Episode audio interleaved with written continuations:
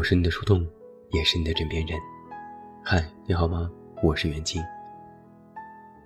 前几天收拾家，从阳台的柜子里翻出了我的手机云台。那是前几年买的，当时想拍视频做 vlog，精心挑选买了当时最贵的一款云台。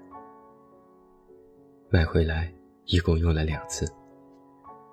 当时的新款已经变成了过时产品。手机也更迭了好几代，已经不能适配了。想想干脆卖掉，挂到闲鱼，过了一周无人问津。搜了搜同款，也有人在卖，连着各种数据线、充电器加云台，一共卖五百块。很生气，直接扔掉了。事后自己想了想，我现在呀，还真是放弃行人。这件事我们还要从头说起。不做自媒体的人可能不知道，你知道我们现在这种公号作者被称呼为什么吗？古典自媒体。这还是一种美誉，说白了就是过时了。一和其他的作者们聊起来，大家就一句话：现在年轻人谁还看文字啊？大家都去刷视频了。这也是显而易见的。虽然我的公号也不是什么大号，我也不追热点，但曾经也能保持过万的浏览量。后来就一路下滑，降到六千，然后三千，直到现在的不到两千，就是断崖式下跌。就像我曾经发过一条微博调侃说：“竟然有人问我公号怎么涨粉，我说我不知道。但你若问我。”公号怎么能连续一年每天掉粉？我可以说他个三天三夜。这也不是我一个人的问题，公号作者们都如此，阅读量都是腰斩。这会直接导致收入减少。就拿广告推广来说，以前我可以一月四次推广，一周一次，现在是一月一次，报价同样是腰斩。而还有许多公号，甚至是百万大号，三个月接不到广告都是常事。广告主们都去投放视频类的作者了，再加上公号各种骚操作、改版等等，搞得作者们几乎是举步维艰。于是，许多文字作者们都去转行做视频了。我也想。然后这不是也买了云台，准备磨刀霍霍吗？然后就放弃了。放弃的原因很简单，我觉得我不行。虽然我之前觉得我肯定是没问题，但后来发现我的确是不行。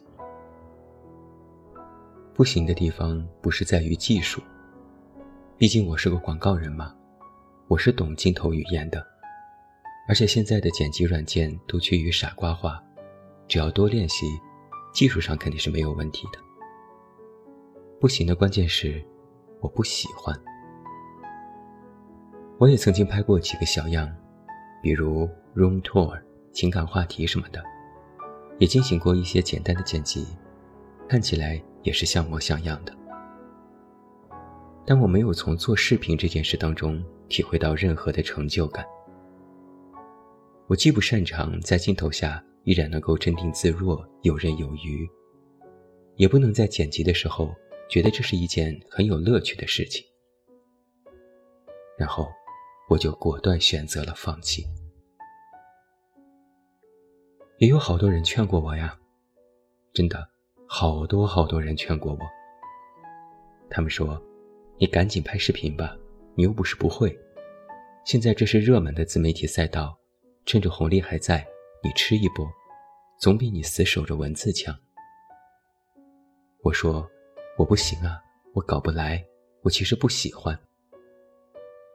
他们说，视频多火呀，还能赚钱。你看某某和某某某，人家拍了视频赚了多少多少钱。然后我就不吭声了。我不是没法反驳，而是我从这些对话里。发现了一个问题：那就是人们往往看到别人做了什么，就误以为自己也能行。我以前就是这样的，比如看到别人拍视频，我也想拍；看到有人做小红书博主，我也想做；看到有人做美妆、做家居、做旅行，我也跃跃欲试。在这样的观念里，好像就是有了一种别人有什么，我也想有什么的偏见，而且还误以为只要我做了什么，就一定比别人做的还要好。后来经过了多次撞南墙的经验，我发现都是扯淡。因为这里面只看到了别人，没看到自己。就像我想拍视频，我觉得大家都去拍，视频的确也是潮流，我也想分一杯羹。我只看到别人的风风光光，却没有考虑过自己是否可执行，自己是否喜欢，就纯跟风。我忘记了自己其实最擅长的是什么。后知后觉后，我就果断选择放弃。细想一下呀，其实我放弃的事情还有很多呢，七七八八，零零种种，大到工作机会，小到生活日常。只要察觉到这件事不是我擅长的，或者给我带不来任何愉悦，甚至是徒增烦恼的。我都会果断选择放弃，然后放弃了，我就不会再去想它。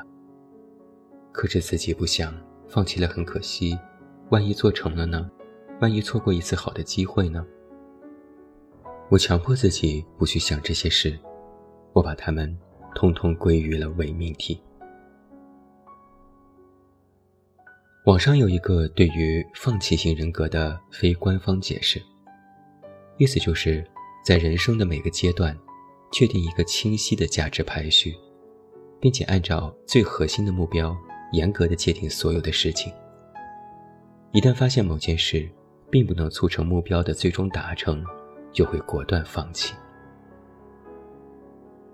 我给这个解释有一个直白的口语化阐述是：人不能吃着锅里的看着锅外的，不能既要又要。不得不承认的是，现在这个世界诱惑真的很多。现实并不是一套完美的模拟环境，在工作和生活当中，有些事情可能喜欢但不适合，有些事情可能好玩但没什么用，有些事情与自己无关但经不住诱惑。这些时候都要经过我们的选择。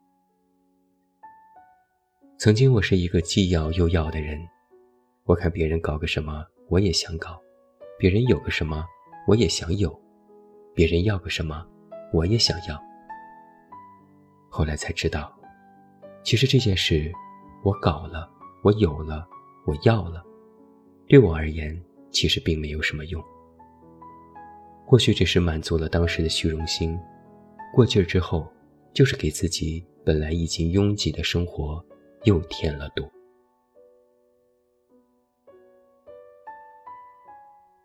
放弃也并非是一种消极的生活观念，恰恰相反，这再清醒不过了。